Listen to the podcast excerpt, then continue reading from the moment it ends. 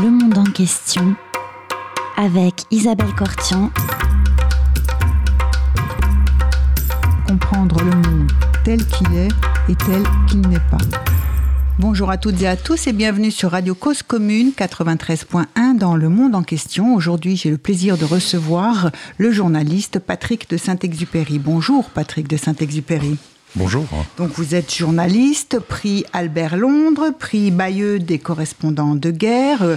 Vous avez longtemps été grand reporter euh, au Figaro. Vous avez confondé la revue 21 et euh, vous en avez été le rédacteur en chef pendant euh, dix ans. Euh, grand reporter au Figaro, vous étiez au Rwanda depuis le début des années 90, vous y étiez avant le génocide des Tutsis en 1994, vous y étiez pendant et après, et depuis, vous n'avez cessé de vous y rendre de façon assez régulière.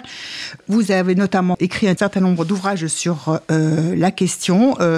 vous êtes l'auteur de L'inavouable, la France au Rwanda, paru en 2004, de l'inavouable La France au Rwanda paru en 2009 et aussi La fantaisie des dieux Rwanda 1994, une bande dessinée consacrée au génocide des Tutsis avec Hippolyte et tous ces livres sont publiés euh, aux euh, arènes, aux éditions Arènes. Et aujourd'hui, vous publiez un nouveau livre, toujours aux éditions Les Arènes, intitulé La traversée, une odyssée au cœur euh, de l'Afrique. Donc dans vos premiers livres, et vous avez contribué aussi par vos, vos enquêtes en tant que journaliste, a imposé dans le débat public français euh, la question de la responsabilité de la France au Rwanda, euh, de l'État français au Rwanda, et euh, de, son soutien politique et militaire au régime Hutu qui a organisé et planifié le, le génocide des Tutsis. Dans ce nouveau livre que vous publiez aujourd'hui, La Traversée, vous, c'est une odyssée, vous dites, un périple qui vous amène de Kigali à Kinshasa, un voyage dangereux euh, que vous faites du Rwanda en jusque dans la en traversant la euh, jusqu'en République démocratique du Congo qui s'appelait le Zaïre au moment du génocide en 1994 et vous êtes à la recherche de quelle vérité à ce moment-là dans ce nouveau livre. Patrick de Saint-Exupéry. Quand je fais ce, voyage, je, suis euh, plein d'interrogations en fait. Oui. L'interrogation essentielle, euh, je, je, la résumais très rapidement. Oui. Euh, elle commence, elle démarre en fait à la fin du, du, génocide des Tutsis en novembre 1994 où il y a un sommet France-Afrique présidé par François Mitterrand et ce sommet se déroule à Biarritz. Et pendant ce sommet, il va y avoir un petit problème dans le discours final de François Mitterrand. Dans la version écrite du texte, il, il sera fait mention des génocides. Oui. Et à l'oral, le président parlera du génocide. Et donc à ce moment-là, je, je, lui pose la question, euh, Monsieur le Président, euh, quelle est la bonne version, oui. le génocide ou les génocides? Bah, Parce que c'est très intrigant. Quoi. Oui. Euh, il vient de se passer un événement inouï, sidérant, euh, avec quand même des témoignages qui sont très très clairs. Oui. Et, et, et, vraiment, on est le, le à la fin du le génocide siècle, se termine. Oui, ouais, 1994. Voilà. Et on est le génocide se termine en août 94 et en novembre 94. Donc quand je dis quelques mois, c'est vraiment oui. c'est vraiment quelques mois.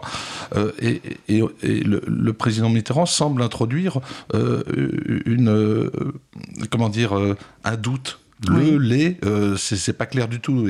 D'où cette question en fait. Et, et, François Mitterrand va avoir, euh, dans un premier temps, beaucoup de mal à répondre à cette question. Il va, il va articuler quelque chose d'à peu près incompréhensible. Puis quelqu'un d'autre posera une autre question sur un pays, et puis il reviendra de, de, de lui-même oui. en essayant de préciser son propos. À, trois reprises. Oui. Et à la troisième fois, il, il, il énoncera, en fait, dans, dans sa propre bouche, oui. ce que deviendra la base d'une théorie qui, dans les années à venir, se développera, se développera, se développera. Et cette théorie, elle, elle est toute simple, en fait. Oui, il y a eu le génocide des Tutsis, mais il y en a eu un deuxième, oui. celui des Hutus. Euh, et, et, au début, bon, c'est très étrange. La conférence de Biarritz se termine. Il y a, il y a des centaines de personnes. Hein. Il y a des chefs d'État, il, il, y a le président Mobutu, etc. Et puis, puis, il y a beaucoup de journalistes.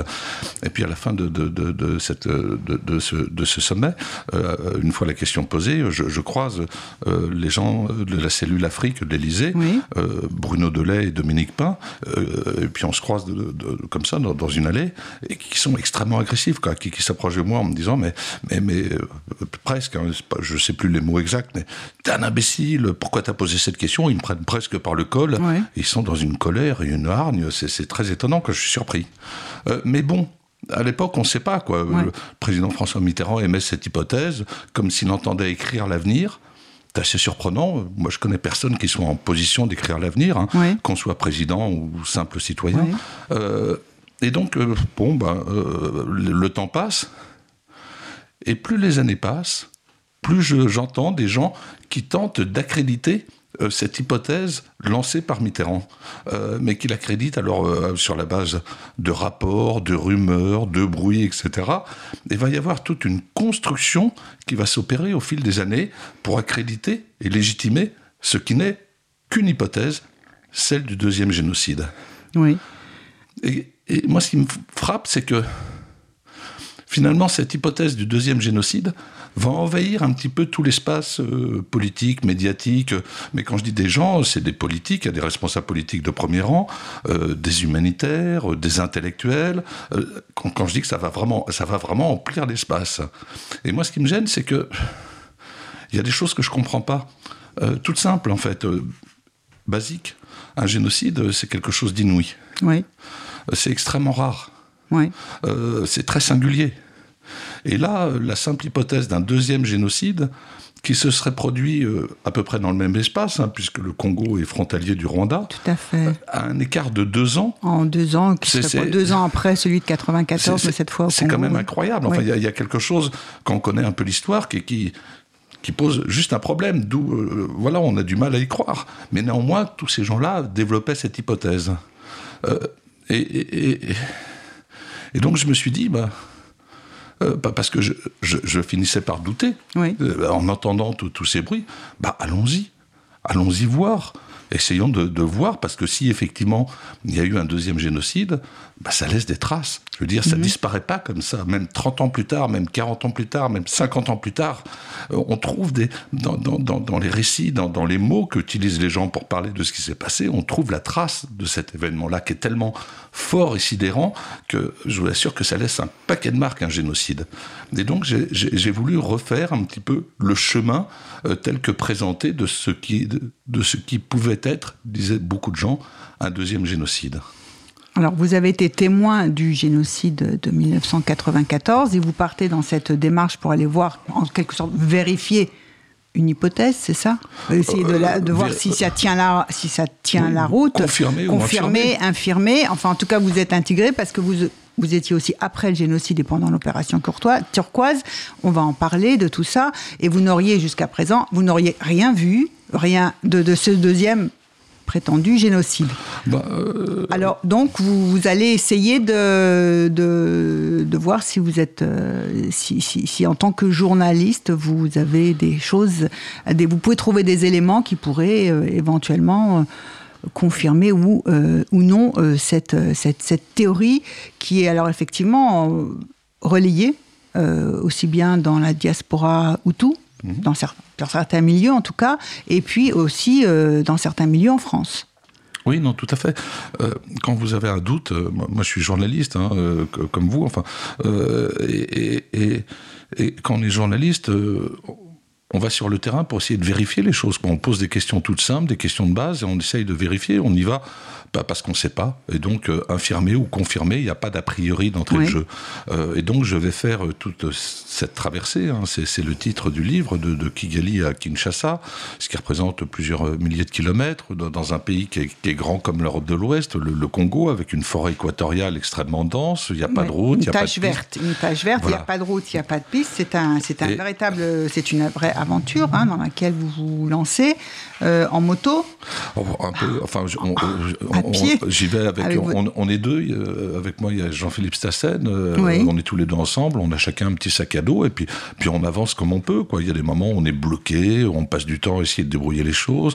Il y a d'autres moments où, où euh, on peut avancer. Il y a des moments où, les, voilà, on, interroge les gens au fur et à mesure. Mais c'est quelque chose. Il n'y a rien de plus simple en fait. C'est comme démarche. C'est la base en fait.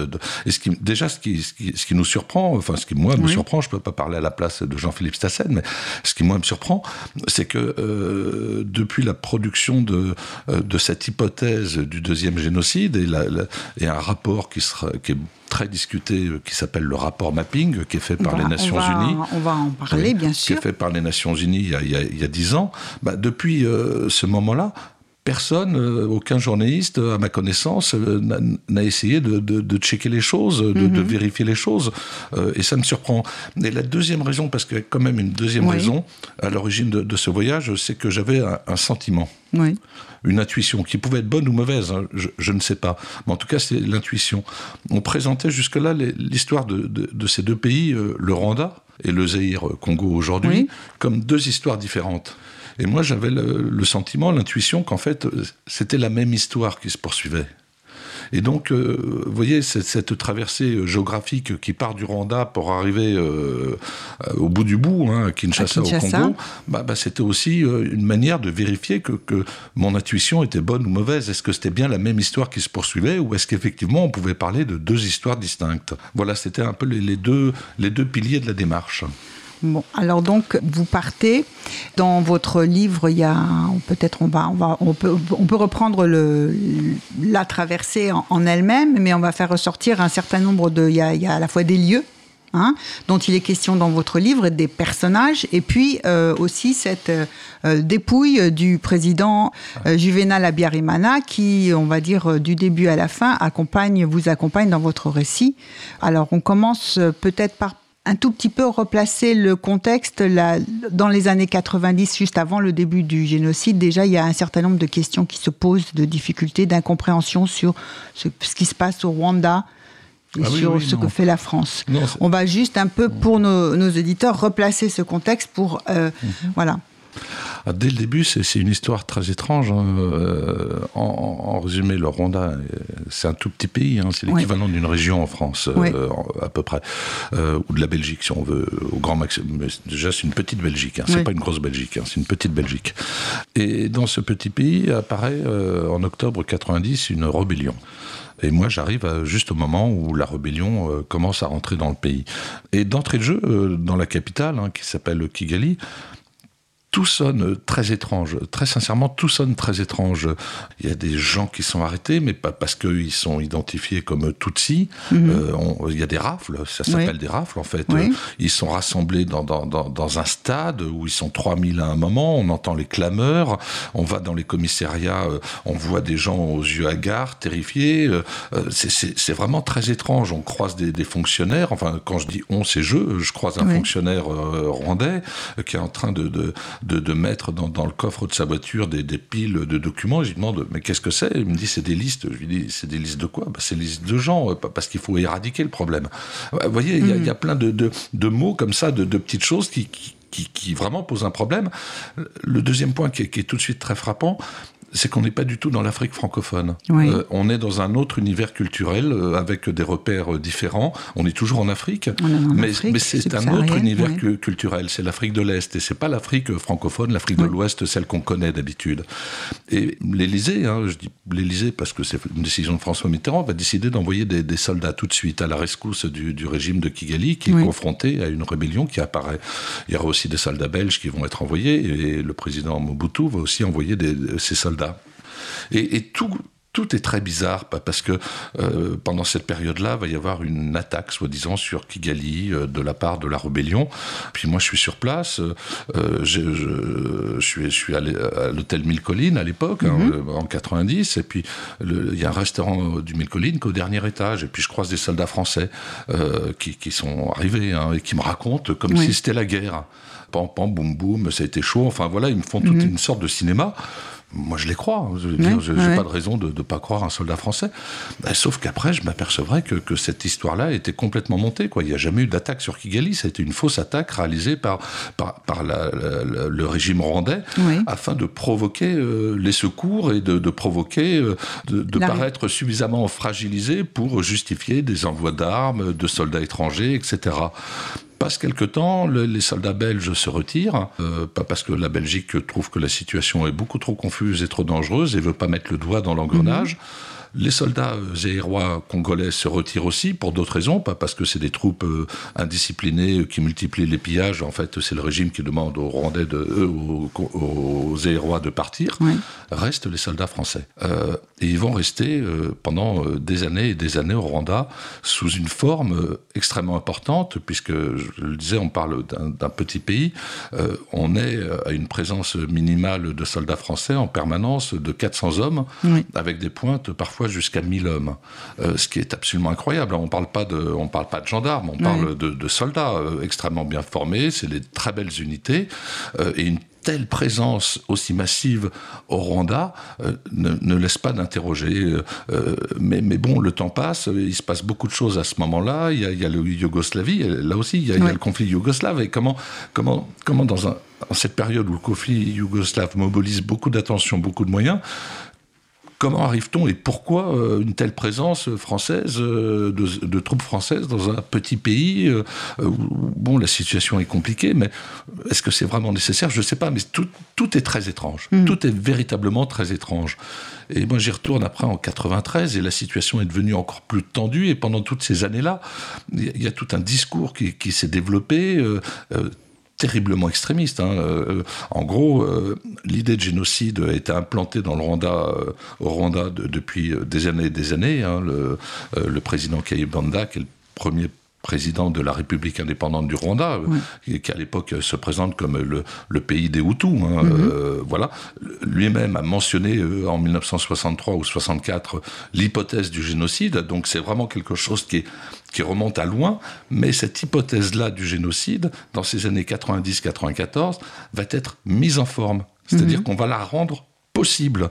Il va y avoir des petits massacres de plus en plus nombreux, il va y avoir une ambiance de haine absolument incroyable, on va avoir des discours hallucinants, euh, et puis de plus en plus de provocations. Enfin, euh, et lorsque je reviens en 93, je trouve un pays mais, qui, est au bord de l'abîme, euh, complètement, évidemment.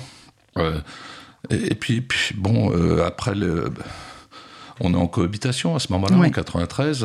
Euh, Mitterrand, euh, président, et Balladur, Premier ministre. et cet engagement français ne va jamais cesser, que l'on sent dès le début, d'un point de vue politique, militaire, diplomatique, financier, ne va jamais cesser. Avant le génocide, pendant le génocide, après le génocide. Et quand je parle d'un engagement, c'est un engagement auprès des gens qui commettront le génocide. Voilà. Stratégie indirecte ou euh, en tout cas euh, aide indirecte euh, à, soutien politique et financier à un régime qui, lui, va commettre le génocide, le prépare et le commet. Oui, absolument. Et ce qui est absolument fascinant, mais à l'époque, on voit des éléments, mais les, choses. moi, je me souviens en 93, quand, quand je vais à Kigali, à l'époque, je suis journaliste au Figaro. C'est pas franchement un journal antimilitariste ou euh, révolutionnaire. Euh, et je vais frapper à la porte de la coopération militaire, euh, du poste de coopération militaire près de l'ambassade à Kigali. Mais je me fais je peux pas le dire autrement, jeter comme un malpropre. Je comprends mhm. rien, quoi. C'est pas normal. Enfin, vous voyez, quand je dis que tout cogne, quand, quand, on essaye de discuter avec les soldats, on sent bien qu'ils veulent pas parler, mais là aussi, c'est pas normal. Il n'y a pas de raison. Enfin, et, tout cogne en permanence. Et en fait, ce qui se passe, c'est que cette politique hein, de soutien euh, multipolaire, enfin sur tous les plans, euh, est initiée par l'Élysée. Mhm. directement. Hein. C'est l'Élysée au cœur de, ce soutien, et c'est l'Élysée qui mène toute cette politique et qui la mène de manière secrète. En langage diplomatique, euh, on trouve ça dans les dépêches diplomatiques, on, dit discret, euh, un soutien discret ou indirect, mais en fait c'est une politique secrète qui jamais ne fera l'objet d'un débat au Parlement ou quoi que ce soit. Et là aussi c'est complètement, euh, c'est complètement stupéfiant. Comment peut-on engager un pays sans que, à aucun moment donné, ça ne fasse l'objet d'un débat au Parlement ou quelque part Enfin, voilà. Mais tout ça va peu à peu prendre de l'ampleur, parce qu'au début, les choses sont pas écrites. Il y a des avertissements qui sont donnés d'entrée de jeu dès 90 par l'ambassade de France, euh, par des gens qui voient quand même les choses, euh, sur le risque d'un génocide. Tout à fait. Ces signaux vont se multiplier. Ça ne va jamais rien changer à la politique menée par l'Élysée. En revanche, effectivement, des signaux ont bien été émis et des, des, notes sont remontées en disant qu'on craint véritablement un génocide. Alors, ce qui est stupéfiant, c'est que des signaux sont émis. Oui. par des, par des officiels, hein, Tout à euh, des diplomates ou euh, des responsables militaires ou des oui. observateurs. Mais quand ils sont français, ces personnes qui émettent un signal sont sorties du jeu. On les met sur la touche. Toutes, euh, que, que, ça soit, placard, oui, que oui. ça soit un général ou, ou euh, un colonel ou un observateur, on les discrédite, on les met sur la touche. On ne veut pas entendre. On ferme les yeux, on se bouche les oreilles Mm. et on continue cette politique de plus en plus accentuée, de plus en plus prononcée. Mais les gens qui essaieront de dire attention, il y a peut-être quand même un problème. Non revoir. seulement, non d'après ce qu'on on sait, ce qu'on sait au fur et à mesure, notamment par vos travaux, non seulement euh, on comprend pas, mais on, on se demande mais qu'est-ce que fait la France? Enfin, on pose des, on, il y a le- on avertit sur le risque du génocide et on dit mais qu'est-ce qu'on fait dans cette histoire? Oui, mais, Voilà. mais, mais on ne Voilà. veut pas les entendre, on les Ah, on écarte. les écarte, on les écarte. Voire parfois on les discrédite. Ah, Euh, oui. c'est- stupéfiant. Enfin, moi, je ne comprends pas. Et, et ce processus-là ne, ne fait que, que s'accélérer en permanence. Euh, pendant le génocide, ça va se poursuivre. Et puis, il va y avoir cette euh, opération turquoise euh, où la Paris va Voilà. envoyer 2500 soldats euh, français à la fin du génocide, euh, non pas au Rwanda, mais au Congo, à la, sur le, à la à la frontière.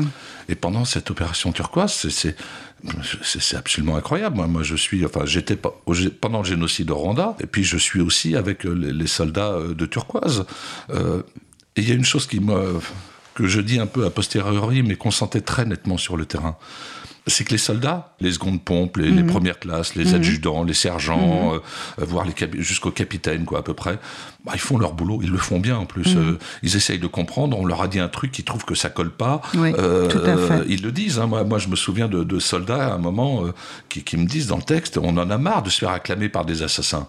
Ouais. Et là, c'est pas, pas dégradé. Hein, Ouais. Et ils ont compris, eux. Ouais. Mais par contre, en revanche, les gradés comprennent pas. Mhm. Et, et les gradés euh, poussent leurs hommes à faire des trucs qui, sont à l'encontre du, du bon sens. Enfin, euh, cette opération turquoise, tout est à l'envers, en fait.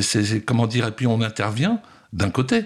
On intervient du côté des Hutus, euh, des extrémistes Hutus, euh, qui sont en train de, subir une défaite. Et on intervient de leur côté. Alors on dit neutre. On va être neutre, on va faire de l'humanitaire, mais l'humanitaire, on envoie les meilleures troupes qu'on ait. Je veux dire, c'est des troupes extrêmement aguerries. Moi, je vois des armes qui, qui elles apparaissent pour la première fois sur, sur le champ Sur de champ bataille à cette bataille, époque. Euh, c'est quand même extrêmement étonnant. On envoie des légionnaires, on envoie des marsouins, on envoie, enfin, on envoie tout ce qu'on a de mieux, quoi. Euh, à Kisangani, euh, il y a des mirages. Oui. euh, euh, et c'est de l'humanitaire. Est-ce qu'on fait de l'humanitaire avec des mirages? Enfin, est-ce qu'on fait de l'humanitaire avec euh, des, des fusils extrêmement perfectionnés? Mais voilà, c'est les hommes qu'on Sans envoie. compter qu'on accompagne les, le pouvoir Hutu euh, en déroute. Ben, oui. défait par les troupes euh, de, du FPR de Paul Kagame, qui, euh, dont, la- dont l'arrivée à Kigali permet de stopper euh, le génocide. C'est ça. On, on intervient du côté de- des extrémistes, du côté de ceux qui font le génocide, au nom de l'humanitaire et Oui. de la neutralité. Déjà, la neutralité dans un génocide, c'est quand même quelque chose d'assez compliqué, conceptuellement. Euh, mais ça va aller encore plus loin. Ouais. C'est-à-dire que euh, les troupes, euh, cette population dirigée et endoctrinée par, par les extrémistes, bah, bah, va refluer peu à peu au fil de l'avancée euh, de ceux qui, qui gagneront ce- ce- ce- cette guerre et qui arrêteront le génocide, Oui. hein, le FPR, le Front Patriotique euh, du Rwanda. du Rwanda. Et à ce moment-là, et on est vraiment à la toute fin du génocide, Oui. que décident les autorités françaises? De protéger la fuite de ceux-là même qui Tout ont ordonné le génocide. Et ils donnent instruction à l'armée française de les exfiltrer du Rwanda pour qu'ils puissent se planquer, il n'y a pas d'autre mot, au Zaïre, Au Zaïre. le Congo d'aujourd'hui. Et, et on- là, on est, je veux dire, c'est... Tout Souvent, à fait. souvent, Alors, on parle d'indignation sur très ce très dossier. oui, tout à fait. Mais en fait, c'est révoltant. C'est juste Oui, révoltant. C'est- de la pure révolte, ce Quand je dossier. dirais un scandale de la raison. Et euh, oui, vous le dites, dans votre livre, vous expliquez euh, très bien qu'il y a le dernier conseil des ministres du pouvoir Hutu qui est génocidaire, se tient le 12 juillet. Il décide de se replier, euh, qu'il n'est pas question de se rendre et de se faire prendre par euh, les forces du FPR qui arrivent à Kigali. Et ils décident de plier bagages et ils emmènent tout ce qu'ils peuvent avec eux, y compris une population et les milices et tout ce qu'ils ont, n'est-ce pas? Et ils fuient vers le... Ah oui, c'est presque comme s'il y avait eu un claquement de doigts. Et juste après ce claquement de doigts, 2 millions Le 14 de personnes. juillet, 2 millions de 2 personnes. millions de personnes prennent la route. euh, et, et- et- Alors, mais le claquement parmi de doigts eux, est il y a- transmis, voilà, est transmis oui. par, par quelque chose d'important, par une radio qui s'appelle Radio-Télévision des Mille Collines, oui. euh, qui pendant tout le génocide a dit tiens là, tel barrage, euh, il y, y, a des Tutsis qui sont pas loin, là, ceux-là, il faudrait les attraper. Enfin, c'est vraiment Radio la mort, c'est la radio du génocide. Coordination et, et cet des ordre, de cet ordre de, de fuite, d'exode, euh, est transmis par Radio Mille Collines, d'où ce côté, un claquement de doigts et 2 millions de personnes qui prennent la route et qui s'en En deux jours, ouais, c'est deux jours après le. Voilà, ça... et c'est et c'est absolument incroyable à voir. Enfin, à l'époque, enfin moi, moi je suis sur place, la route tremble presque avec ses pas, 2 millions de pas presque simultanés, c'est que c'est un petit tremblement de terre. Oui. Et, et cette, toute cette population va se déverser euh, au Congo, au Zaïre, mais en emportant tout du pays. Oui. Les, les, machines à écrire, les voitures, les toits des maisons, tout ce qui a de la valeur, ils le prennent. Les, les coffres des banques, tout, tout, tout, les, les registres bancaires de la Banque nationale du Rwanda, euh, les, les travelers chèques qui traînent encore. Tout est emporté. Ils laissent derrière eux un pays vide. Mm -hmm. Avec quoi? Qu'est-ce qui reste derrière eux? Un pays vide et un million de morts en trois mois. Oui. Partout, sur les collines, dans les charniers, dans les églises, partout. C'est tout ce qu'ils laissent. Ils laissent les morts, et ils partent. Et, et, et l'Élysée dit aux soldats français d'évacuer les auteurs, les responsables de ce désastre, de les protéger. Non, c'est-à-dire de ne pas les arrêter, pour de commencer. Ne pas les arrêter. De pas les arrêter. De, oui, de, de les protéger. Alors qu'effectivement, normalement, euh, on n'accorde pas le statut de réfugié, on ne protège pas un réfugié, enfin, un, un, quelqu'un qui est supposé euh, avoir commis un crime de génocide. Ah non, oui. d'un point de vue convention internationale, c'est absolument voilà. irrecevable. Et donc, mais les soldats sur place dont vous parlez, euh, qui euh, font correctement leur travail, et je trouve que ça correspond pas exactement avec les ordres qui leur viennent de haut ou les explications qui viennent de haut, eux-mêmes posent la question, mais ils sont là. On est en train d'avoir euh, un rassemblement de, de, de, génocidaires là près de nous, et, et, on leur dit de ne pas les arrêter alors qu'ils sont prêts à le faire. Ah oui, non, non, mais ça, ça, ça, ça guidonne. Hein. Pendant oui. l'opération turquoise, ça guidonne dans les rangs des soldats. Oui. Euh, c'est pas, pas il y, a, il y, a, plein de petits détails, euh, de, de, petites choses, mais il faut savoir aussi que pendant qu'on fait de l'humanitaire, on continue à livrer des armes aux auteurs du génocide. En hein, même temps, oui. En oui, même oui, temps. Oui, euh, et puis après, il y a juste des, des questions euh, toutes simples, enfin, en fait, évidentes, mais c'est une opération humanitaire. -hmm. Comment se fait-il que 25 ans plus tard, cette opération humanitaire soit toujours couverte par le secret le plus absolu? C'est incroyable. Enfin, quand on fait de l'humanitaire, on n'a rien à cacher. Euh, les, problèmes, les questions, en fait, sont évidentes. C'est ça qui est incroyable dans ce dossier, c'est que les questions sont tout du long évidentes euh, et que par moments, bon, comme c'est un génocide, comme c'est comme c'est un événement qui qui est extrêmement rude à affronter à titre humain euh, pour réaliser ce que ça signifie, ce que l'importance que ça a. Et, et, on a du mal parfois à, à s'y confronter, pas parce qu'on a envie de l'éviter, quoi, de, mmh. de, de, passer à côté en se disant oh oui c'est terrible, ah puis tous ces massacres. Et ce que ce que je comprends, hein, très sincèrement, oui. c'est une attitude que je comprends. Il je, n'y a, pas de mais, mais, voilà, on, on, on, a du mal à regarder tout, tout ça et puis on préfère glisser. Mais dès qu'on commence à regarder un petit peu, euh, les bras vous en tombe, mais en permanence, à chaque instant, les bras vous en tombent de ce qui a pu être fait. Quoi. C'est, monstrueux. Je vous propose une première pause musicale, si vous le voulez bien, Patrick de Saint-Exupéry. Nous allons écouter, à votre suggestion, Gaël Faye, Respire.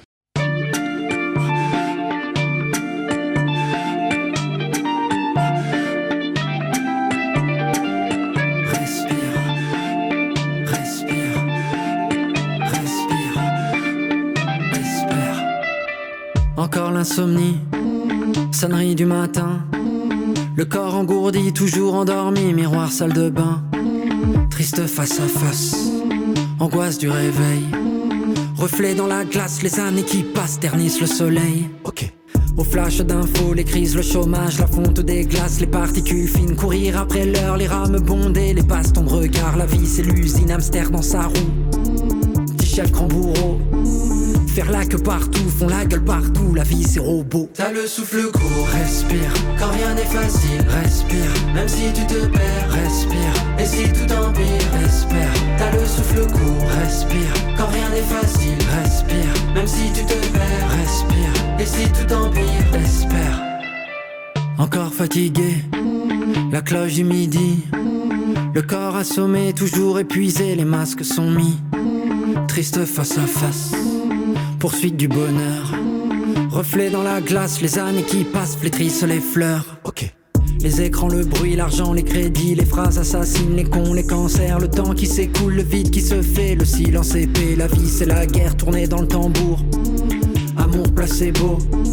Faire semblant pour tout, c'est violent partout, la vie c'est Rambo. T'as le souffle court, respire, quand rien n'est facile, respire, même si tu te perds, respire, et si tout empire, espère. T'as le souffle court, respire, quand rien n'est facile, respire, même si tu te perds, respire, et si tout empire, espère. Cause commune à Paris, 93.1 en FM et sur le bloc 9A du DAB+. Les yeux ouverts ne trouvent pas le sommeil, dans le lit tournent tout le temps. Les phares des voitures balayent le plafond de leurs ombres dansantes. La nuit étouffe, la chaleur est lourde, l'orage est en suspens.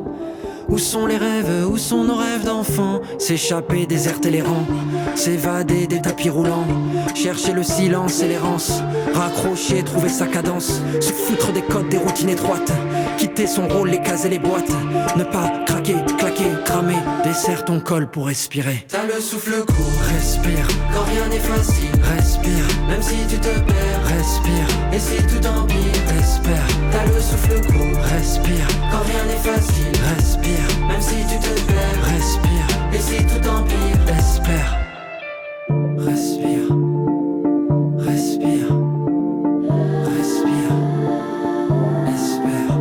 Souffle court, Respire, quand rien n'est facile, même si tu te perds, et si tout empire, espère. Vous êtes sur Radio Cause Commune 93.1 dans le monde en question. Nous recevons Patrick de Saint-Exupéry qui euh, nous parle de son livre La Traversée. Opération turquoise, vous y étiez présent et ensuite donc euh, ça se passe euh, juste à la frontière, euh, Goma essentiellement, hein, de l'autre côté de, de la frontière de Ghiseni, enfin le- les villes. Euh, vous vous êtes allé là-bas Ah oui, je à suis- Goma, et puis vous avez essayé progressivement euh, dans votre livre de, euh, de raconter l'implantation donc de ces camps de, de réfugiés qui euh, passent rapidement sous le contrôle du pouvoir Hutu qui a fui Kigali et qui donc re- re- reconstruit une zone qu'on va, que vous appelez Hutuland euh, au sein du, du Zaïre, euh, enfin de l'ex-Zaïre euh, République démocratique du Congo, qui finit par devenir un- une sorte d'État dans l'État. Absolument, non, absolument. En fait, euh, les extrémistes tout vont même pas prendre le contrôle de ces camps, sachant qu'ils ils perdent jamais le contrôle de la population. Ouais. Simplement, comme c'est un immense exode de 2 millions de personnes Oui. qui s'est réalisé en l'espace de quelques jours, tout s'est un peu désorganisé, donc il faut réorganiser et ça prend du temps. Mais, mais très rapidement, euh, après l'exode, euh, les structures militaires des extrémistes Hutus se réunissent, Oui. euh, élaborent des stratégies, de la propagande, euh, des entraînements, la reconstitution des milices, la reconstitution des forces. On fait des mémorandums et puis on en fait un, on en fait deux, on en fait trois, on en fait dix. Mais, mais c'est une machine qui se remet en marche. C'est une Euh, machine et c'est une machine de haine Ah oui, absolu. euh, euh, qui veut sa revanche. Et on prépare la, on, prépare la revanche, c'est-à-dire terminer le génocide qu'on n'a pas pu terminer et renverser définitivement euh, les Tutsis, enfin le FPR et Kagame. Ben oui, bah parce que c'est le problème de tous les génocides, c'est-à-dire que l'idée du génocide, c'est une idée absolue. Oui, C'est-à-dire que il faut que, que tous ceux que l'on désigne faisant partie d'un groupe, quel que soit ce groupe, il faut que tout cela disparaisse totalement de la surface de la Terre. Hommes, femmes, enfants, euh, même leur mémoire doit disparaître. C'est- c'est ça le, le propre du génocide, c'est que non fait. seulement il faut les faire disparaître tous, mais même leur mémoire, comme s'ils n'avaient jamais existé. d'où faire disparaître les preuves aussi de, de leur extermination. Mais dans cette, dans cette absolue euh, impossible, il y a, il y a toujours des, des, des failles, des, des petites choses. Quoi. Il, y a, il y a toujours un gars qui a, qui a mal été tué. Il y a toujours une femme qui était sous une pile de cadavres et puis, qui- puis qui a rampé, puis qui a, qui réussi à s'en sortir. Il y a toujours des gens euh, qui sont cachés dans les marais, puis, puis, puis qui vont passer un mois avec une paille à respirer dans, dans la vase, et puis, puis qui en sortiront. Et puis il y a- toujours des, des, petits trucs. Et donc il faut finir le boulot. Euh, on a peut-être perdu la guerre contre la rébellion, mais euh, le boulot, euh, il faut le terminer. Euh, Donc on continue. Et, et à la limite, on continue avec presque encore plus d'énergie. Oui. Parce qu'on y était presque. On y était presque On arrivé. a presque réussi. Et il nous manque encore, euh, voilà, il y en a plus beaucoup à tuer, il y en a tellement moins à tuer. Donc ça, ça donne presque encore plus d'énergie. Et ce qu'on va voir se constituer dans, dans ces camps euh, qui sont euh, aux Zaïre, au Congo, mais à la frontière hein, du Rwanda. On n'est pas, on n'est pas 200 km à l'intérieur du Congo, on est le long de la frontière avec le mhm. Rwanda. Bah, ces camps vont devenir un, bouillonnement de haine absolue, mais brutal, brut, minéral, avec une force. Lorsqu'on est là, c'est je ne sais même pas comment raconter cette haine, mais elle suppure de mhm. tous les côtés. Elle suppure de tous les côtés. Et ce qui est incroyable, bah, c'est que l'aide humanitaire va affluer dans ces camps, qui sont pur réservoir de haine, mais on va déverser des millions et des millions de dollars euh, sous différentes formes pour amener des vivres, de l'eau. Très bien qu'on sauve les gens, mais, mais, mais, mais qu'on les sauve en sachant ce qu'on fait. Et là, on le fait de manière totalement euh, euh, non raisonnée, non réfléchie, et dans le même temps, c'est ça qui est stupéfiant, vous avez ce pays qui est le Rwanda, qui vient de subir un génocide.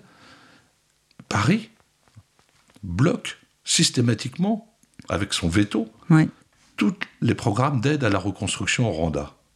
C'est euh, ce qui fait que le, le Rwanda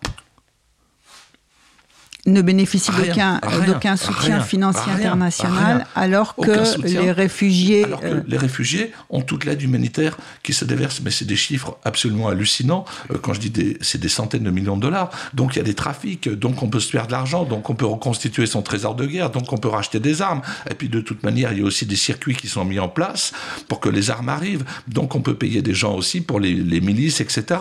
Euh, voilà, on reconstitue tout. Donc la propagande, ben oui, mais on a aussi des moyens. Et on va, on va peu à peu avoir une inversion en fait de la réalité des choses. C'est que dans ces camps, euh, quel va être euh, le discours des, des, organisateurs du génocide Ils vont dire voilà, nous, nous sommes les vraies victimes. C'est normal à côté au Rwanda. Les victimes, elles sont mortes. Elles ne peuvent pas parler. Il n'y a pas un mot. Et puis les rescapés, ils n'ont pas de mots pour raconter. C'est trop tôt. C'est tellement dur de raconter ce qui s'est passé. Comment vous racontez un truc impossible.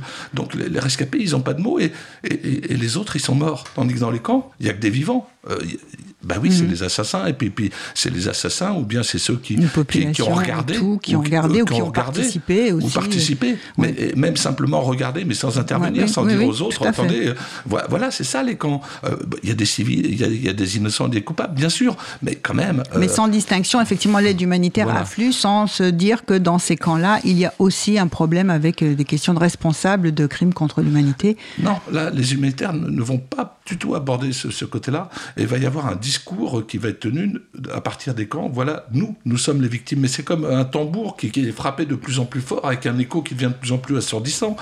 Et à un moment donné, très tôt après l'Exode, il y a une épidémie de choléra dans les camps. C'est normal, il y a une population qui est tellement euh, dense, etc., et puis dans des conditions qui ne sont pas bonnes.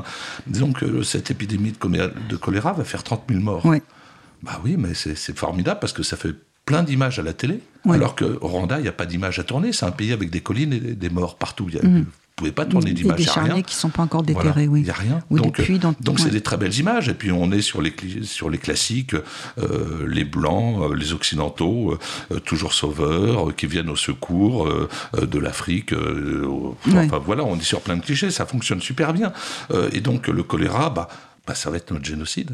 Mm. Regardez, il y a 30 000 morts, nous aussi on subit, etc. Et donc, on, peu à peu, euh, on a la base du discours de Mitterrand, qui, introduit cette hypothèse du deuxième génocide. Et dans les camps, elle va commencer à être formulée, euh, voilà, c'est nous les victimes, regardez-nous, euh, nous sommes pauvres, euh, miséreux, nous vivons sous des toiles, il y a le choléra, on n'a plus rien, c'est nous les vraies victimes, les seules victimes. Et, tout le monde est là, tous les médias sont là, et cette parole-là est dupliquée de tous les côtés, pas parce que les tueurs, bah, c'est eux qui ont le monopole de la parole. Les, rescapés, ils peuvent pas, les, plateaux de la balance sont mhm. tellement déséquilibrés.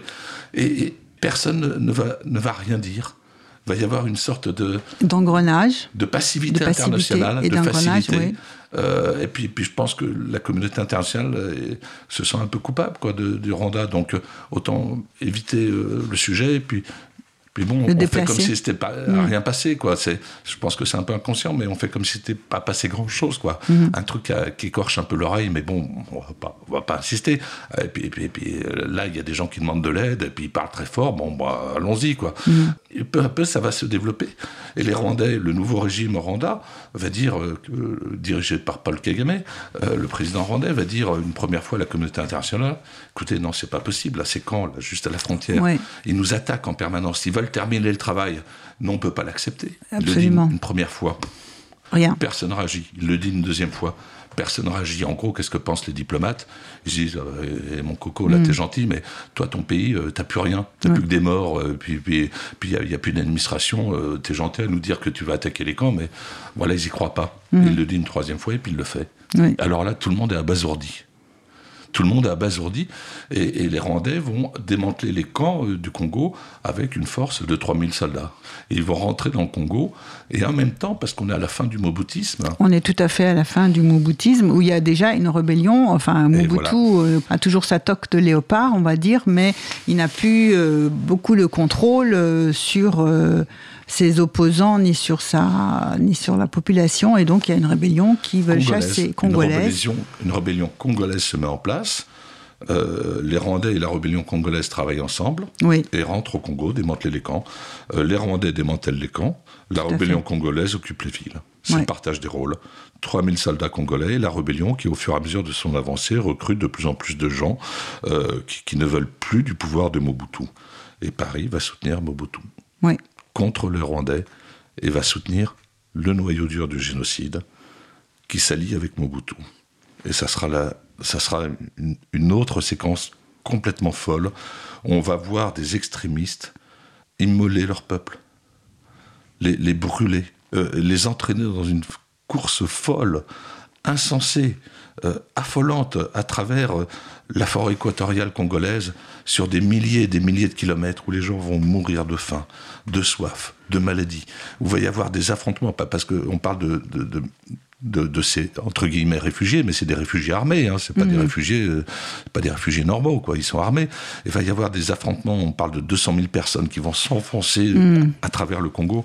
Il va y avoir des affrontements de tous les côtés avec les avec les Congolais. Euh, qu'est-ce que c'est que ces gens qui arrivent chez nous euh, avec la rébellion et puis et puis même à l'intérieur de, de, ce groupe de, de réfugiés ou tout on est prêt à, tuer le traître. Il hein. n'y mhm. a, pas, je veux dire, pendant le génocide de Rwanda, euh, euh, il y, a des choses qui sont complètement dingues qu'on ne peut même pas visualiser. Mais il y, a, des il y a des couples où tout Tutsi euh, on tuait son, on était parfois tué, prêt à tuer sa femme parce qu'elle était Tutsi ou l'inverse, enfin, ou ses enfants parce qu'il y avait un doute au moment de l'exode. quand les, les les parents euh, de personnes qui avaient une quarantaine d'années, un peu âgées, pouvaient pas marcher, on les, eh ben, ben, on, les tuait pour pas qu'ils tombent prisonniers aux mains du diable, Enfin voilà, c'est ça le génocide. Quand je parle de quelque chose d'absolu, il faut vraiment se représenter quelque chose de complètement absolu, quoi. un, monde qui est enfermé sur soi et qui, ne peut plus rien percevoir de, de, son hors-monde. Euh, et, et c'est ça qui va traverser le Zaïre. Euh, le Congo. Euh, et les Congolais, lorsque je, lorsque je refais ce, voyage, là, beaucoup plus récemment, je croise une jeune Congolaise, et elle va me dire, ils nous ont donné le goût de tuer. Comme si on avait implanté un virus au Congo. Nous, nous le disions à l'instant, Paris a ordonné aux soldats français de protéger la fuite des responsables du génocide. Les gens qui avaient appris et voulu que leur peuple le goût de tuer pour mhm. réaliser le génocide. Paris ordonne qu'il soit protégé et qu'il soit implanté au Congo. Et au Congo, ils continuent, ils font la même chose. Ils apprennent de fait, ils vont apprendre de fait aux Congolais le goût de tuer. C'est mhm. comme un virus qui, se propage mhm. et qu'on laisse se propager, même on, facilite sa propagation. Et cette propagation, elle va traverser tout le Congo jusqu'à Kinshasa sur 3000 km. Et elle vaut encore aujourd'hui euh, aux Congolais euh, d'avoir euh, des régions entières qui sont totalement dévastées, parce que la haine et le goût de tuer restent, et, c'est devenu incontrôlable. Et, là, nous sommes 25 ans après les faits. Et la région du Kivu est toujours un creuset absolument incontrôlable, toujours aujourd'hui. Pourquoi? Peut-être, c'est une hypothèse que je mets, peut-être parce qu'on n'a pas nommé les choses. Mhm. Tout à fait. Alors peut-être euh, pour euh, cette fuite de donc ils sont dans des camps et quand euh, Kagame puisque on lui refuse on ne le croit pas finalement il va essayer de avec en s'alliant avec la rébellion congolaise donc à, à de démanteler ces camps et pour faire rentrer une partie des réfugiés au Rwanda. Parce qu'il y a bien au moins 700 000 personnes qui vont rentrer au Rwanda à ce moment-là, et simplement un groupe, euh, on va dire parmi les plus déterminés, les plus extrémistes, refuse. Et donc s'enfuit dans la forêt équatoriale et euh, dans des conditions euh, tragiques que vous décriviez où effectivement on, manque de. Enfin, on est épuisé, on fatigue et puis la, la, forêt équatoriale n'est pas non plus très facile. C'est ce, ce périple-là que vous avez, c'est ces 200 000 personnes à la trace desquelles, dont vous refaites un peu le trajet durant votre traversée. Oui, c'est ça. Vous avez raison de me reprendre parce que j'ai été un peu vite, mais, mais euh, entre la je fin... Je vous ai pas repris non, non, en mais, complète. Non, non, mais, euh, entre la fin du, du génocide et donc l'attaque oui. des Rwandais pour démanteler les camps, il se passe deux ans à tout peu à près. Fait. Et pendant ces deux années, le nouveau gouvernement rwandais va tout faire pour convaincre les réfugiés de revenir au pays, de revenir voilà. pacifiquement. Donc, va y avoir, euh, va y avoir euh, que, comme un filet d'eau, mais régulièrement des, Oui. des petits retours de, de réfugiés. Donc, les camps vont peu à peu diminuer en population. Ils vont toujours rester très importants, mais ils vont peu à peu diminuer en population jusqu'à arriver, euh, à l'origine, on est sur 2 millions, et on arrive à 1,5 million, 1,3 million, mais voilà, le- il y, a Mhm. des- il y a des retours par un petit filet d'eau. Euh, et au moment de l'attaque sur le démantèlement des camps, on est, alors c'est très compliqué, hein, parce qu'il n'y a pas vraiment de chiffres, on n'a que des estimations, donc euh, mes chiffres sont très Mhm. prudents, mais on est à peu près sur une population euh, d'un peu plus d'un million, de, de- entre guillemets, de, de réfugiés. Et lorsque les camps sont attaqués, euh, dans les jours qui suivent, Ouais. il y a 700 000 euh, réfugiés, enfin rwandais, qui vont rentrer au pays. Et il va en rester euh, 200 000, 300 000 qui vont, eux, s'enfoncer à l'intérieur du pays. Et en fait, ça va être une sorte de, euh, de séparation des eaux un peu naturelle, parce Ouais. que les gens qui vont rentrer au Rwanda, c'est peut-être des gens qu'on pu tuer, hein, ou, Ouais. ou qu'on regardait le génocide. Mais est-ce que c'est... Moi, moi, je suis pas capable, je suis pas juge d'abord, mais Oui. euh, je suis pas capable de juger. Quoi. Je, est-ce que c'est des coupables, est-ce que c'est des innocents? Sincèrement, j'en sais rien, pas parce que on peut être dans des circonstances où on, où on vous amène à commettre quelque chose. Est-ce que vous en êtes responsable ou est-ce que vous avez été emporté par un flot furieux provoqué par d'autres qui vous ont Ou sous pression, parce que certains ont voilà. été tués pour avoir Donc, refusé de donc, le faire. euh, mais en tout cas, ces, ces 700 000 qui reviennent au Rwanda peuvent être innocents et certainement pas parmi les plus coupables. Ça, c'est une certitude. Les plus coupables, les plus durs, les plus extrémistes, le noyau dur du génocide, bah, c'est ces 200 000, 300 000 qui personnes s'enfoncent euh, qui s'enfoncent dans la mousse. forêt Euh, et, qui, et, et qui peuvent euh, être accompagnés là aussi par des innocents Oui. ou par, par des gens moins impliqués. Euh, mais ces possibles innocents ou ces gens moins impliqués, les extrémistes vont, les utiliser comme bouclier humain. Et ça, lorsqu'on lit les récits des, réfugiés, on, s'en rend compte, les réfugiés le racontent, quoi, la, manière dont, est organisée cette folle fuite, pas- parce que on s'enfonce pas comme ça dans la forêt, c'est une fuite organisée. Il y a différents groupes qui se mettent en place, il y a des éclaireurs, il y a une arrière-garde, euh, il y a le noyau dur qui est protégé. Euh, à un moment donné, vous voyez, pour, pour, euh, il, y a, une foule qui se presse de, devant un pont, parce que on recule de plus en plus au fur et à mesure. Il y a une immense foule qui se presse de, de, de- devant un pont, et puis les réfugiés racontent, eh ben, on entend dire laissez passer le colonel, laissez passer le colonel, et puis tout le monde s'écarte. On on n'est pas dans, dans une fuite euh, complètement, même oui. si ça paraît désordonné, même s'il y a un Oui. côté désordonné. Mais en même temps, tout est contrôlé en permanence. Et c'est ça dont il est très difficile de se rendre compte, parce que, vu de loin, qu'est-ce qu'on a comme sentiment? Le, le Congo, c'est le pays du, du cœur des ténèbres de, Oui. de, de Conrad. C'est un pays- fait. C'est un pays euh, euh, qui paraît extrêmement compliqué. Puis c'est un pays où il n'y a pas de route, pas de piste, peu, peu, de, peu de communication, où tout est compliqué, quoi, euh, et qu'on connaît pas très bien. Donc, euh, on est toujours un peu effrayé par, par cette idée de Congo. Et puis, puis, et puis c'est un pays qui est un peu dans l'obscurité, le cœur Mhm. des ténèbres. Oui. Euh, et donc, on est prêt à tout imaginer. Il peut tout se passer au cœur des ténèbres, euh, voire un deuxième génocide. Enfin, pourquoi Mhm. pas, puisque c'est le cœur des ténèbres. Donc, Oui. euh, et, et dès que et, et en fait, lorsqu'on perce ces ténèbres, lorsqu'on essaye de voir au-delà de, de cette image, ben, on se rend compte que qu'il y a un paquet de nuances de gris, quoi. Euh, c'est jamais ni blanc ni noir, c'est jamais aussi simple que ça, mais il y a un paquet de nuances de gris et que les ténèbres, en fait, c'est une image qui, qui, nous empêche de regarder toutes ces nuances. Et, et, et, lorsqu'on regarde vraiment, c'est c'est juste affolant quoi ce que ce que ce que ce que, ce que va faire ce, ce, ce, noyau dur du génocide pas parce que je le disais tout à l'heure mais je le répète ils oui. vraiment immoler leur peuple, les sacrifier, euh, les, les, les, voire les tuer par moments, comme, comme ils les tuaient pendant le génocide. Hein. Tous ceux qui étaient soupçonnés d'être un peu traîtres ou modérés, bah, ou si tu pas à la cause, on pas... te tue. Hein, mais, ouais. comme dans l'Allemagne euh, nazie, hein, un Allemand euh, qui n'était pas assez nazi, bah, bah on s'en débarrassait. Quoi. Euh, mais c'est pas un génocide, c'est un assassinat. Mais mmh. voilà, mais on s'en débarrassait. Mais c'est exactement la même chose. Mmh. Et ce qui s'est passé au Rwanda, euh, au sein de la, de la population Hutu, se produit exactement de la même manière au sein de la population Hutu, qui est de cette population Hutu qui, qui fuit qui en s'enfonçant à l'intérieur du, du Zaïre. C'est exactement ouais. la, même, la même chose. C'est terrible pour C'est terrible. Et, et ça va créer une douleur absolument incroyable.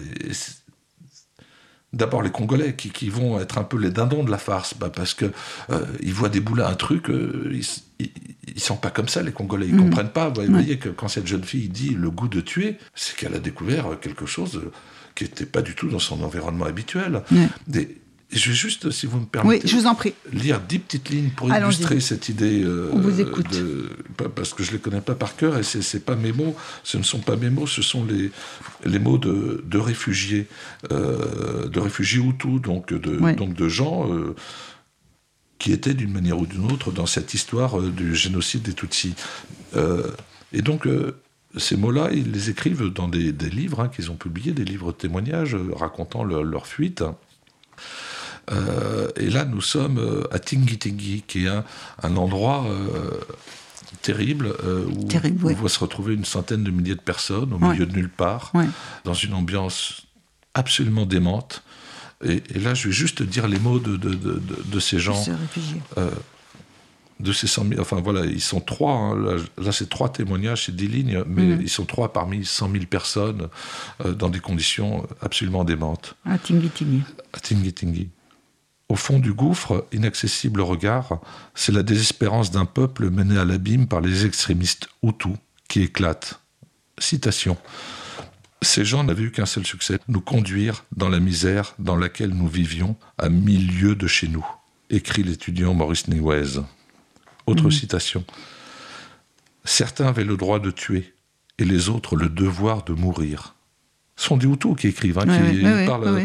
Voilà. Le... Certains avaient le droit de tuer, les autres le devoir de mourir, note le journaliste Philippe Mempaimana. Pour qui, citation toujours, le bas fond de toutes les digressions morales est atteint à Tingi Tingi. Et il poursuit. La soi-disant communauté ethnique des frères de sang et de destin, du même nom et du même nez, n'avait réellement rien en commun, à part le mal. Moi, quand je lis ces mots-là, c'est effrayant. -hmm. C'est vertigineux. Qu'est-ce que ces mots racontent? Ils racontent le mal. Enfin, ils disent, voilà. Et on sent bien ces trois, ces trois personnes, lorsqu'on lit leurs livres, par moments sont proches des, des organisateurs du génocide, par moments s'en éloignent, on sent, on sent une hésitation, on sent une confusion, mais là, là ce Tingi Tingi, c'est une sorte de moment clé, et ils constatent nous sommes au cœur du mal, mais, mais c'est les nôtres oui. qui sont le mal. C'est pas c'est pas ceux qu'on croyait, c'est pas, mmh. mais c'est nous qui sommes le mal. Et cette prise de conscience euh, et leurs mots sont absolument vertigineux. Et ce que je ne comprends pas, c'est que lorsque les humanitaires ou des experts euh, vont essayer de, dresser un peu la cartographie de ce qui s'est passé au Zaïre pendant ces années-là, ce que je ne comprends pas, c'est qu'ils ne voient pas ces mots, c'est qu'ils ne les lisent pas, c'est qu'ils qu les occultent ou qu'ils ne font pas attention et qu'ils vont euh, écrire une histoire qui ne correspond pas à la réalité. Et ça, c'est incroyable parce que moi, ce que je constate pendant, pendant cette traversée, c'est qu'il s'est produit une guerre à ce moment-là. Il y avait des réfugiés armés. Armés. Armés, absolument. Il y avait des gens euh, qui, qui, qui, qui, étaient derrière eux, euh, mais qui s'affrontaient. Et puis il y avait aussi une rébellion congolaise qui voulait faire tomber Mobutu. Ouais. Donc il y avait aussi Et une qui armée. va y arriver. Oui, qui va y arriver. Et donc il y avait aussi une armée congolaise et puis des Mm. rebelles congolais. Donc nous sommes dans une guerre. ils s'affrontent. Une guerre compliquée, une guerre Mm. confuse, parce que il y, y a plusieurs parties prenantes. Mm. Et puis ça se passe au milieu de la forêt avec peu de routes, etc. Donc c'est- compliqué, c'est confus. Et puis et puis il y a les locaux aussi qui, qui voient débouler euh, des dizaines de milliers de personnes, des centaines de milliers de personnes qui veulent épier leurs champs ou, ou les détrousser ou tuer le papa pour prendre une chèvre ou un mouton. Enfin euh, voilà, mais c'est une guerre qui, qui se déroule dans ces années-là au Congo. Euh, et c'est pas euh, un génocide, un deuxième génocide, comme Mitterrand en avait émis l'hypothèse, et comme bon nombre de personnes vont s'efforcer d'accréditer cette hypothèse. Et ça, ça, je ne peux pas comprendre comment, euh, sans même procéder à des vérifications de base, on va en arriver à ces folies-là. Alors je vous propose une seconde pause musicale. Nous allons écouter Marc Bernès.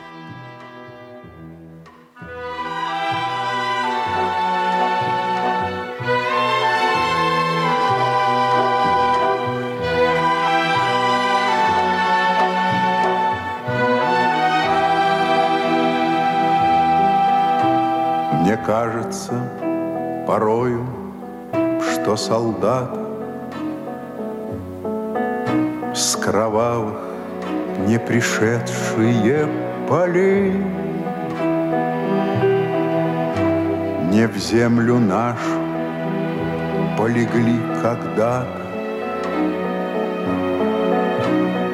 а превратились в белых журавлей.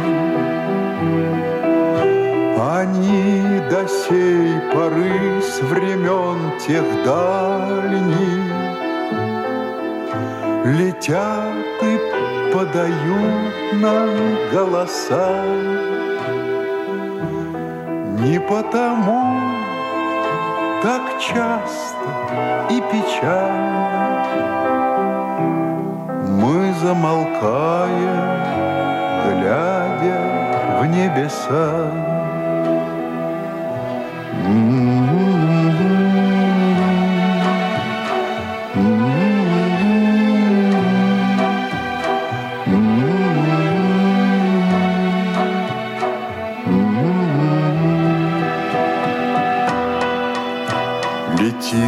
Летит, по небу клин усталый,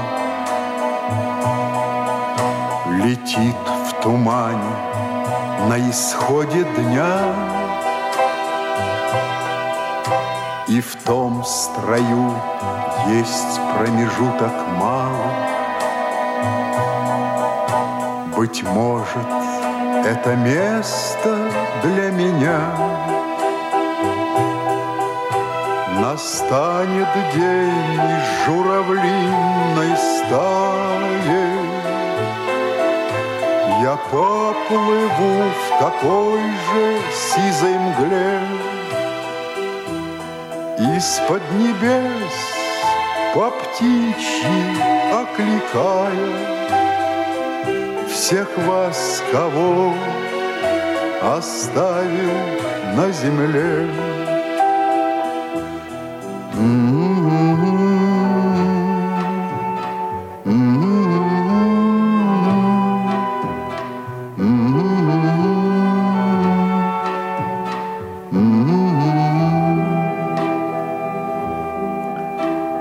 Кажется порою, что солдаты с кровавых не пришедшие полей не в землю нашу полегли когда-то, а превратились в белых журавлей. Vous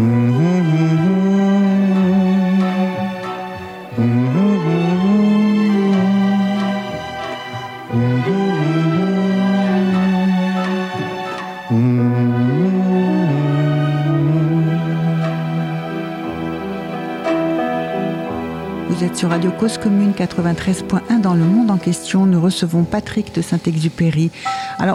Justement, euh, Patrick de Saint-Exupéry, pour reprendre le récit là où nous venons de le laisser avant la pause musicale, dans cette euh, construction d'une théorie euh, d'un double génocide et qu'est-ce qui se passe au Zaïre ou en République démocratique du Congo, tout d'un coup, en 2010, on va faire, une, paraît, une enquête sur les violences qui ont eu lieu au, Congo dans les années 95, 93 à 2003, si je ne me trompe pas. Que dit ce rapport mapping dont il est longuement question aussi dans votre livre et comment se présente-t-il? Alors, comme, vous le notez, euh, ce rapport euh, mapping couvre dix années de, guerre au Congo. Absolument. Euh, moi, je me suis intéressé à deux années. Deux années. La période 94-97 jusqu'à la chute de Mobutu. La fin du génocide, la chute de Mobutu. Voilà, c'est cette période-là que, que, que, vous avez examiné. j'ai vraiment examiné, screené, ce qui représente sur l'ensemble du rapport mapping un quart du rapport mapping. Le, reste, c'était pour moi une autre histoire. Donc, je n'ai pas regardé la suite.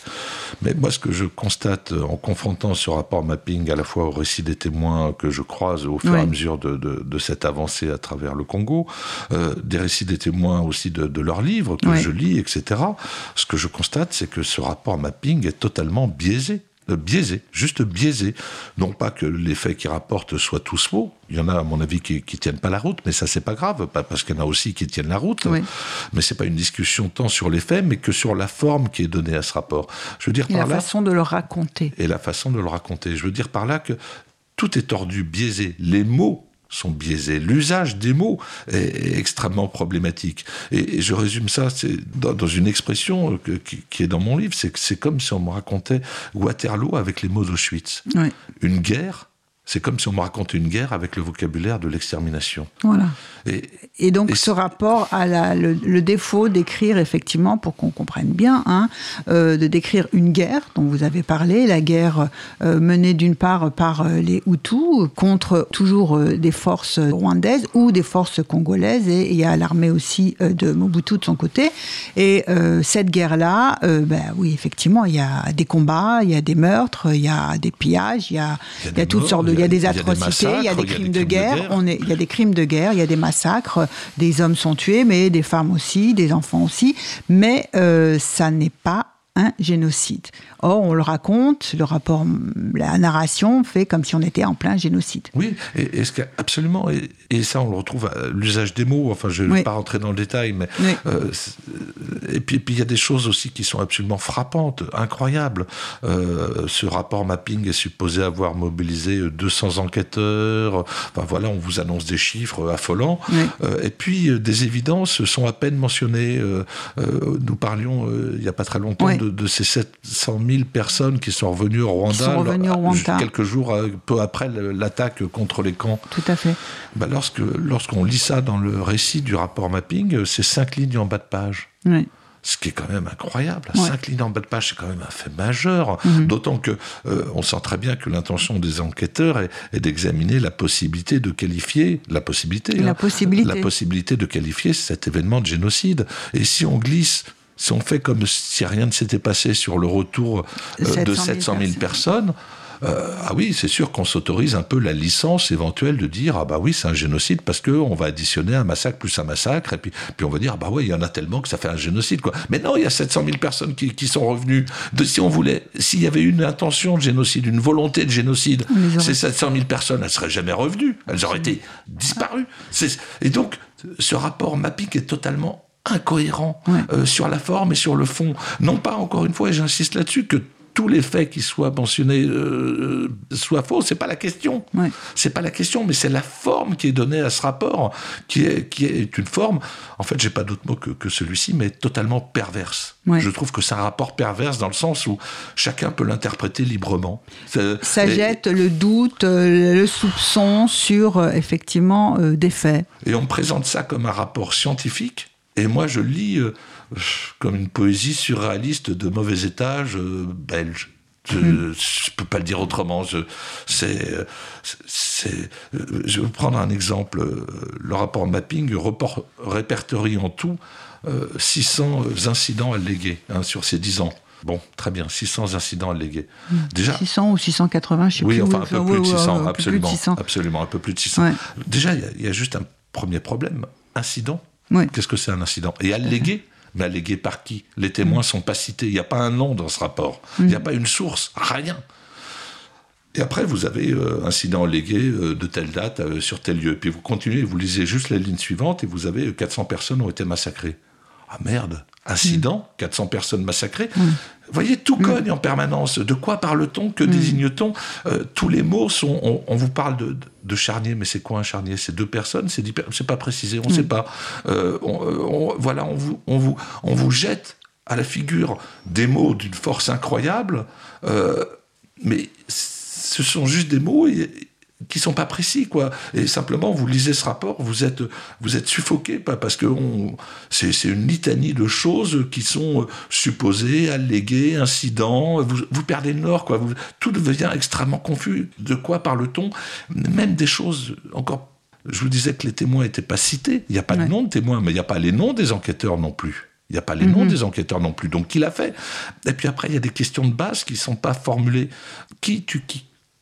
C'est idiot comme question. C'est quand même un Bah peu la question de base. Non, mais quand idiot, je dis c'est idiot, euh, c'est oui. pas parce que c'est évident comme question, Ouais. mais euh, vous savez, moi je crois que par moment il faut accepter d'être euh, d'être un peu idiot pour pouvoir poser les questions évidentes euh, et pas se laisser Oui. emporter par euh, des interrogations euh, peut-être très intelligentes, mais euh, qui reposent pas forcément sur grand chose. Il vaut mieux parfois avoir les pieds un peu dans la terre et, Tout à et fait. pas chercher à décrocher de la terre.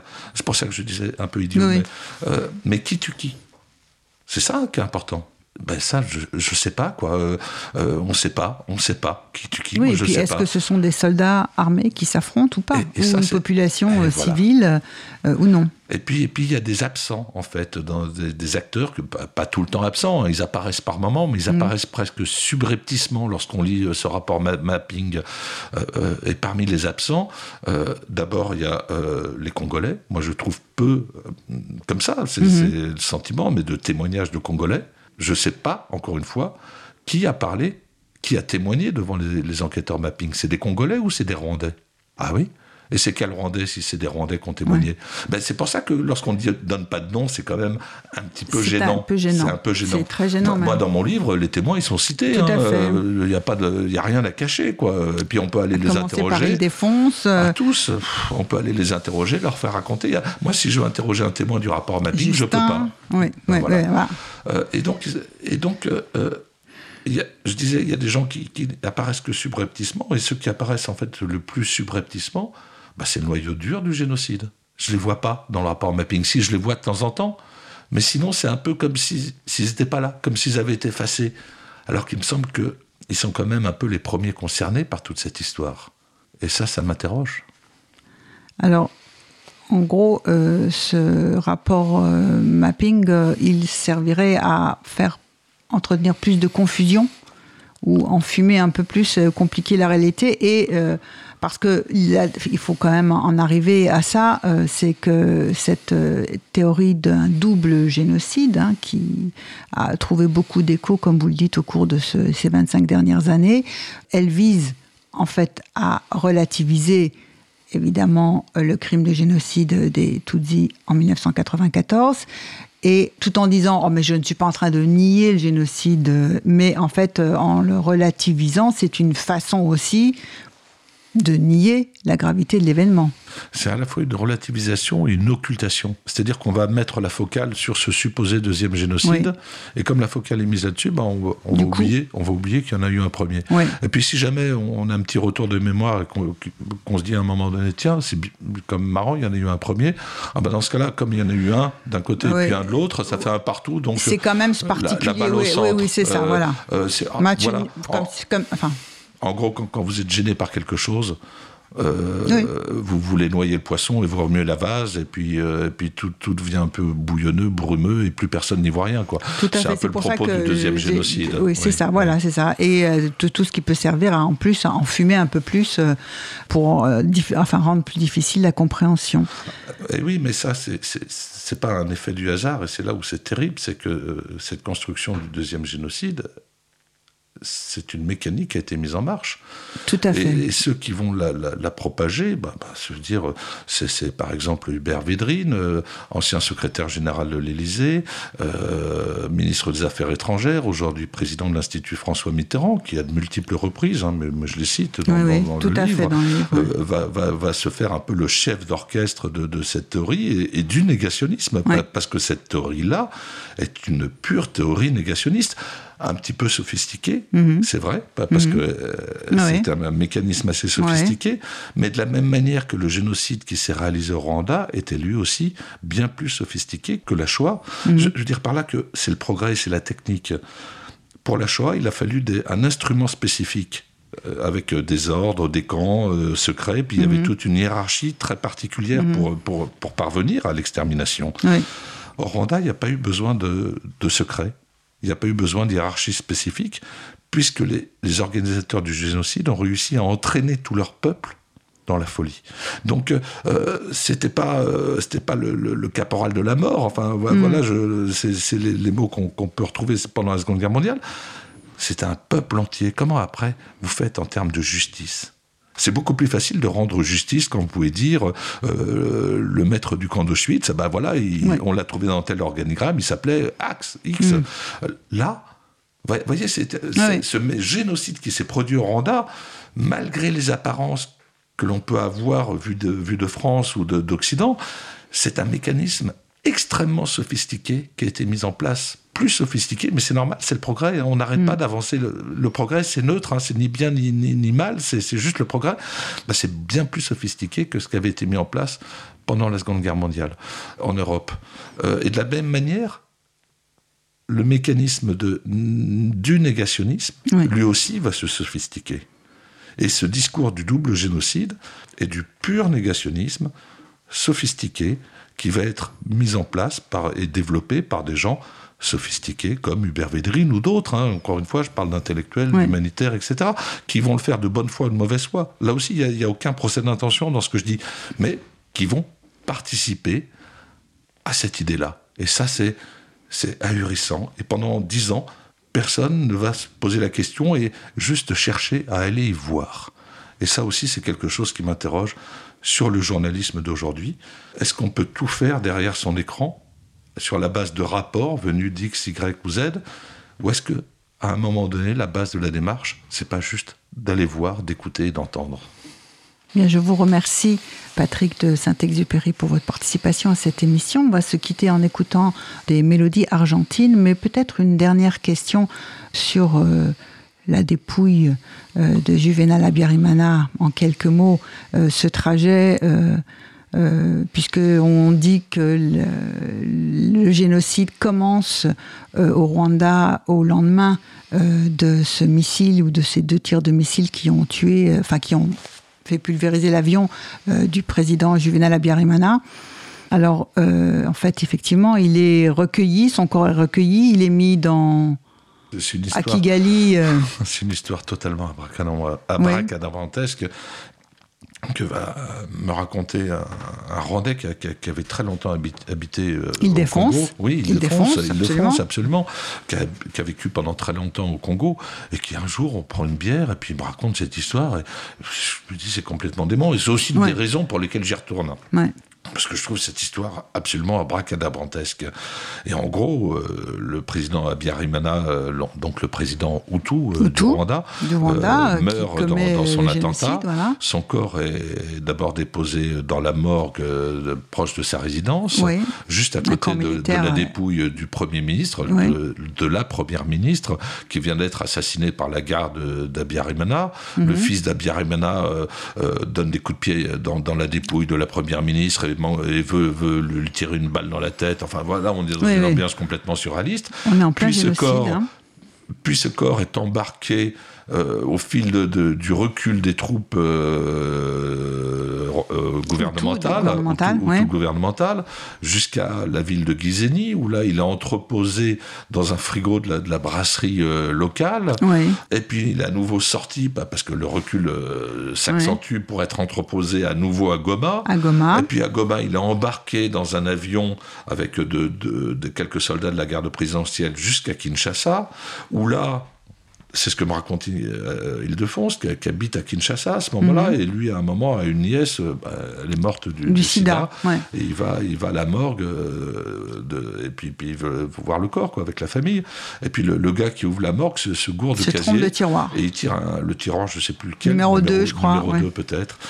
et, et, Ildefonse voit voit un corps avec le drapeau rwandais et puis un gars qui reconnaît avec les cheveux cramés comme de la lave, c'est ce qu'il dit, et c'est Abiyarimana. Mm. Euh, qui, est dans cette morgue. Et puis le corps va être sorti de la morgue pour être euh, transféré, euh, enfin transporté à Gbadolite, qui, est un peu la résidence de Mobutu. C'est une sorte de Versailles au milieu de la jungle, totalement surréaliste. Totalement surréaliste, un univers de béton avec des fontaines colorées. Enfin, c'est mm. un peu dément. et donc va être transporté chez Mobutu, où, va, où il va être enterré dans, dans, dans, dans, un lieu particulier, avec tous les dignitaires Hutus qui, qui viennent là et qui prêtent serment euh, pour la reconquête du Rwanda. C'est absolument incroyable. Euh, et il faut voir quels dignitaires. Hein. C'est vraiment les durs hein, euh, qui, sont présents. et puis, il y a des évêques. Et puis, puis, puis il y, a aussi les Aïrois, enfin les Congolais qui sont là, les, Mobutu, l'état-major, enfin tout le monde est là. Et puis, puis il y a Madame mhm. la veuve aussi, la veuve qui vit aujourd'hui en banlieue parisienne dans, dans un, un, dans un état juridique absolument euh, étonnant, qu'elle n'a pas aucun statut. Cette dame-là vit en France, elle n'a aucun statut. Euh, bon, bref, et Madame Abiyarimana est là, et puis ensuite elle ira accompagner Mobutu, acheter, tenter d'acheter des armes en Chine, enfin, avec un faux passeport diplomatique congolais. Bref, et, puis Mobutu, plus tard, hein, bien plus tard, va perdre le pouvoir. Euh, et une de ses dernières actions, ça sera d'ordonner que l'on rapatrie la dépouille d'Abiyarimana, dont il craignait qu'elle ne tombe aux mains des Tutsis diaboliques. Euh, et, qu'elle soit éventuellement profanée, qu'on rapatrie cette dépouille à Kinshasa. Il dit au gars à qui il confie cette mission, je veux qu'il soit incinéré à Kinshasa, mais pas n'importe comment, euh, sous une forme de crémation. Et l'avion atterrit euh, sur l'aéroport de, de, Ndolo, et, les gars de Mobutu sont très embêtés parce qu'ils savent pas comment faire. Quoi. Une crémation, moi j'aime bien. Alors ils, appellent un peu partout, puis finissent par trouver la communauté indienne, des, responsables de la communauté indienne à Kinshasa, et le corps finit par être incinéré enfin euh, brûlé sur, sur un feu, une vraie crémation, euh, au bord du fleuve, euh, au bord du fleuve, pas par les Indiens qui font ça, sous la surveillance des, des, des, des fidèles de, Mobutu. Et lorsque, et je raconterai pas toute la fin, parce qu'il y a une fin derrière la fin, mais lorsque, lorsqu'il défonce, me raconte cette histoire, il me dit, me parle de la crémation au bord du fleuve Congo, sur cette parcelle, il me dit, là ces mots, moi, moi, absolument stupéfait, il me dit, en parlant d'Abiyarimana, le pauvre, il a fini tout seul dans l'eau, parce que les cendres, après la crémation, sont dispersées, euh, sont jetées dans le fleuve. Mm. Il me dit à propos d'Abiramana, le pauvre, il a fini tout seul dans l'eau. Et moi, ces mots m'ont saisi, parce que euh, une défense, euh, bah, il a perdu une partie de sa famille pendant le génocide. Ça. Et moi, je ne comprends pas comment, après avoir subi tant d'épreuves, tant de difficultés, tant de... Comment on fait pour avoir une pensée de, ce type-là. Quoi. Le pauvre, Abiyarimana, qui est quand même un peu responsable de toute cette situation, le pauvre, il a fini tout seul dans l'eau. C'est quand même des mots extrêmement mhm. généreux, quoi. Enfin, extrêmement. Euh, c'est comme s'il défonce, c'était presque mis à la place d'Abiyarimana et, et disait, ben, ouais, j'aurais pas aimé. Euh, enfin, vous voyez. Et, moi, je, suis assez pantois quand, quand, j'entends ces mots, quoi. Le pauvre, il a fini tout seul dans l'eau. Et en même temps, c'est une jolie figure de. Comment dire C'est assez joli quand on a cette image de de gens qui ont été au bout du bout et les qui restent les pauvres, humains devant. oui, voilà, les pauvres, ils ont fini tout seuls dans l'eau. C'est-à-dire que quand bien même c'était des, des crapules, des extrémistes, peut-être des ordures, je ne mhm. sais pas, il n'en reste pas moins qu'ils sont humains. Et ça, c'est un truc aussi. Et que le rite funéraire, c'est un des ben signes de l'humanité, qu'on appartient encore à l'humanité. Et ça, et ça, quand quelqu'un est capable de le formuler en en ayant bavé de tous les côtés, ben, moi, je, je peux que m'incliner devant ça. Quoi. Je, trouve ça merveilleux, je trouve ça très fort. Quoi. Et ça me rassure un peu aussi sur, euh, sur le monde dans lequel on vit, euh, que des gens soient capables de, de poser des choses pareilles. Ben, je vous remercie, Patrick de Saint-Exupéry. Nous allons nous quitter en justement réfléchissant à ces mots d'Île-Défonce. À très bientôt pour une prochaine émission. Au revoir. Merci en régie à Stéphane.